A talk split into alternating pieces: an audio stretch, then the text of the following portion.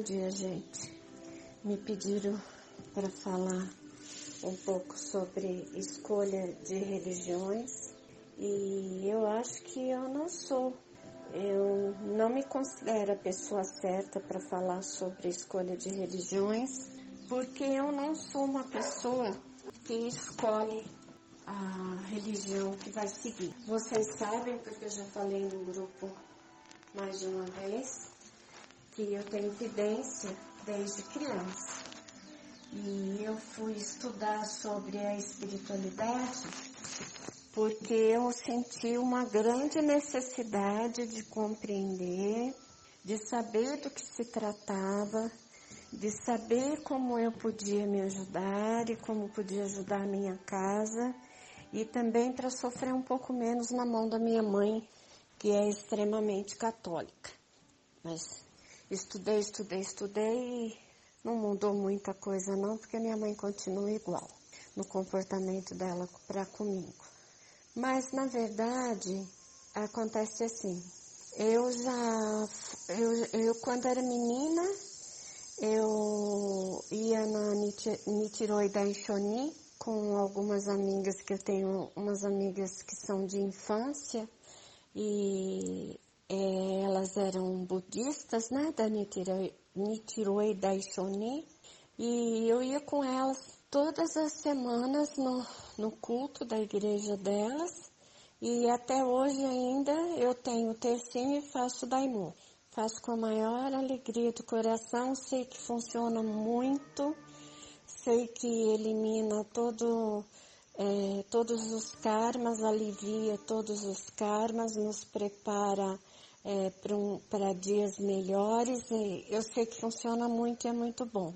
Já, inclusive, quando a mãe delas passou da vida física para a vida espiritual faz dois anos, é, uma amiga delas que era é, vizinha japonesa apareceu para mim para me dizer que era para avisar as meninas, minhas amigas, que a mãe, que ela tinha estado junto com a mãe delas e tinha ajudado no socorro, que estava tudo bem. É, já fui na igreja, na congregação cristã do Brasil, porque eu gosto muito de roupas mais femininas, vestidos, saias, é, roupas mais delicadinhas. E eu sempre usei muita saia, muito vestido. E eu fui a princípio porque eu achei que eu ia me sentir muito bem lá, porque vi as mulheres todas vestidas saia, vestido, era muito menininha também, muita mocinha, e fui muitas vezes na congregação. E depois, é, adulta também, com com os meus filhos também já grandes, eu também fui muitas e muitas vezes na congregação, porque eu gosto muito do culto da congregação também. É, vou em Aparecida, gosto demais, tenho uma fé muito grande em Nossa Senhora.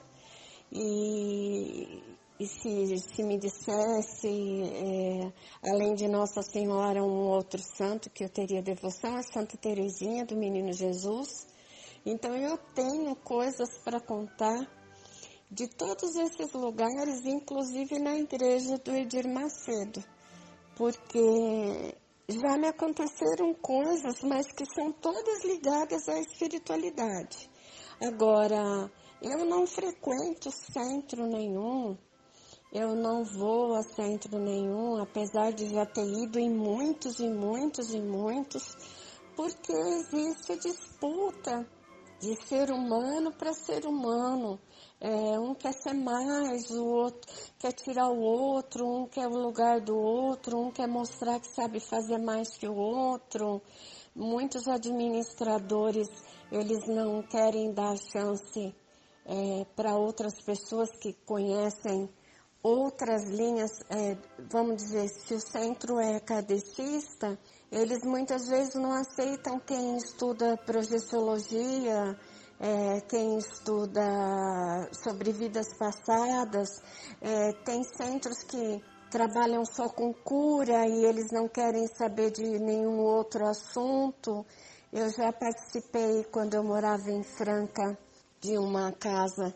É, a minha irmã tinha alguns amigos que, que faziam o evangelho é, toda semana e falavam sobre o evangelho, se reuniam, eram um, depois de fazer o evangelho, conversavam sobre o evangelho e tomavam um chá, comiam bolo.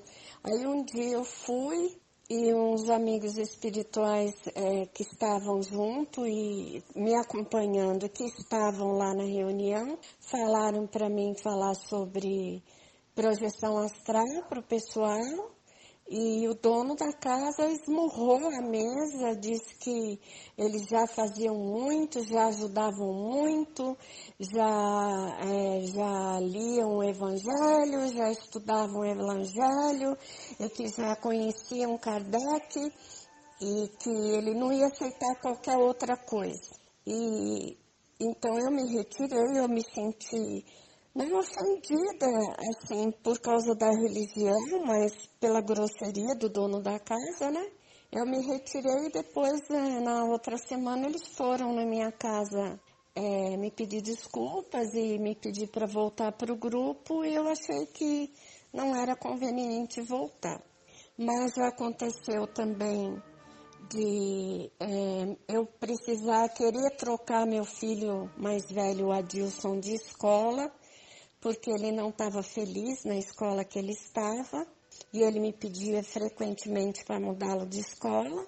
E eu um dia fazendo uma oração, eu coloquei o véuzinho, igual eles colocam na congregação, me ajoelhei, rezei, segurando a Bíblia e me deitei. Assim que eu me deitei, uma amiga espiritual, um espírito, de uma moça da congregação veio na minha casa, me tirou do corpo, conversando comigo, falou assim: vamos rezar nós duas juntas, que amanhã você consegue uma resposta para qual escola você levar o seu menino. Eu me lembro que eu saí do corpo numa projeção astral, me ajoelhei junto com ela e coloquei um véuzinho também do mundo espiritual, não era um véuzinho que eu tinha lá da, da vida física. Rezei com ela, no outro dia eu levantei, me lembrando completamente da projeção, anotei a projeção e naquele dia eu estava na porta da escola conversando com uma moça que eu nunca tinha conversado com ela e ela falou para mim sobre uma outra escola que ela estava mudando as filhas dela e que ela ia lá conhecer. Eu entendi como um sinal do que, o que tinha acontecido na projeção, fui até com ela, acompanhando ela para conhecer essa escola também, porque meu filho queria mudar de escola, e acabei mudando meu filho para essa escola e meu filho terminou a formação de colegial dele lá por sinal com muita felicidade, com muito contentamento para ele e para nós. Já aconteceu de é, meu filho perder um cachorrinho, filhotinho, e na rua, na verdade não tinha é, é, é fugido o cachorrinho, ele tinha sido roubado. Meu filho estava chorando muito, o Adilson também, esse, e nós passamos na porta da, congre... da igreja do Edir Macedo, estava um monte de, eles chamam obreiros, né?